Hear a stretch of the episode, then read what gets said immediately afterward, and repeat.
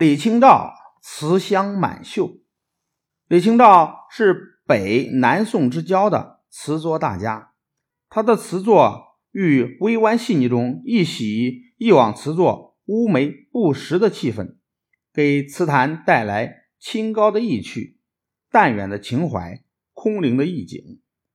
十八岁时，李清照和赵明诚结婚，婚后生活十分美满，夫妻对古董。金石、字画都有着浓厚的兴趣，往往为了一张名画或青铜器，不惜点一而购之。但不久后，党争兴起，为了自己的飞黄腾达，他的公公赵挺之置儿女亲家于不顾，将李清照父亲列为党人。李清照上书赵挺之无效，虽有炙手可热。心可寒之际，不久赵家失势，家人一度入狱。经历这番变故后，李清照夫妇回到青州，住归来堂，以诗酒度日。后来赵明诚曾到各地为官，生活颇为忧郁。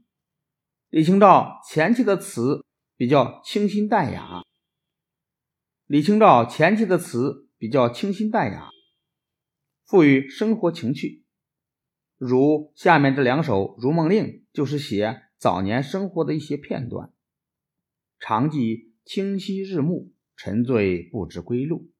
兴尽晚回舟，误入藕花深处。争渡争渡，惊起一滩鸥鹭。昨夜雨疏风骤，弄睡不消残酒。试问卷帘人。却道海棠依旧，知否？知否？应是绿肥红瘦。这两首词都采用白描手法。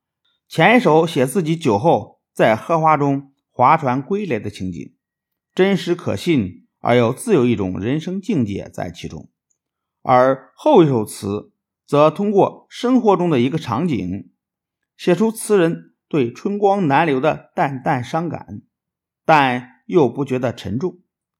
李清照前期的词写的简洁流畅，展示了婉约清新的词风。当然，这是和他前期比较稳定的生活分不开的。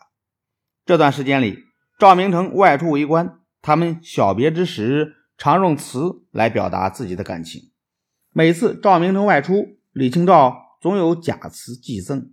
其中最为著名的是《醉花阴》一首：“薄雾弄云愁容昼，瑞脑消金兽。佳节又重阳，玉枕纱厨，半夜凉初透。东篱把酒黄昏后，有暗香盈袖。莫道不销魂，帘卷西风，人比黄花瘦。”相传。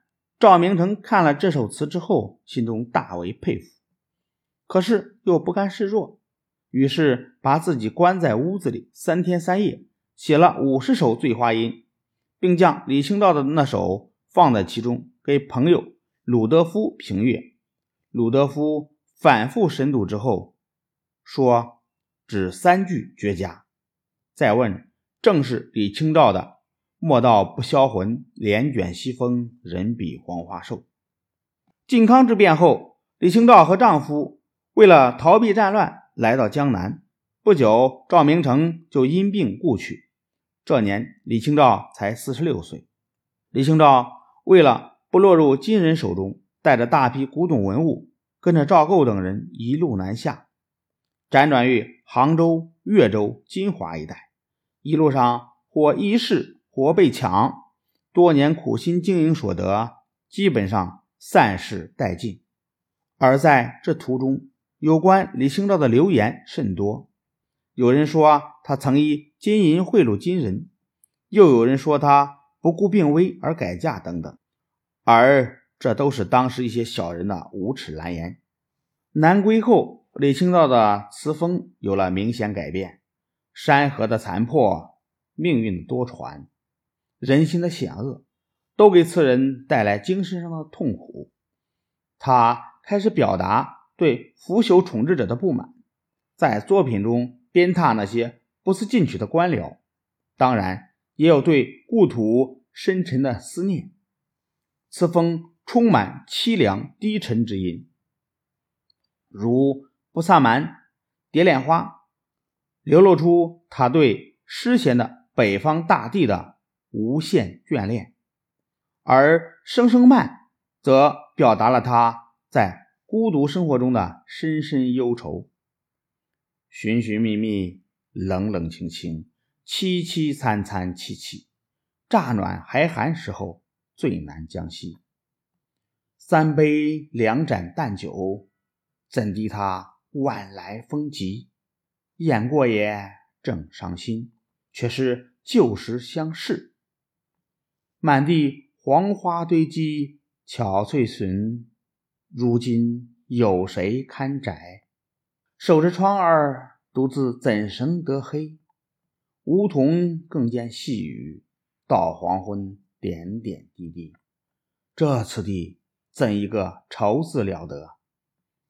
这首词深沉悲怆，在语言运用上充分利用庄声叠字等艺术手法。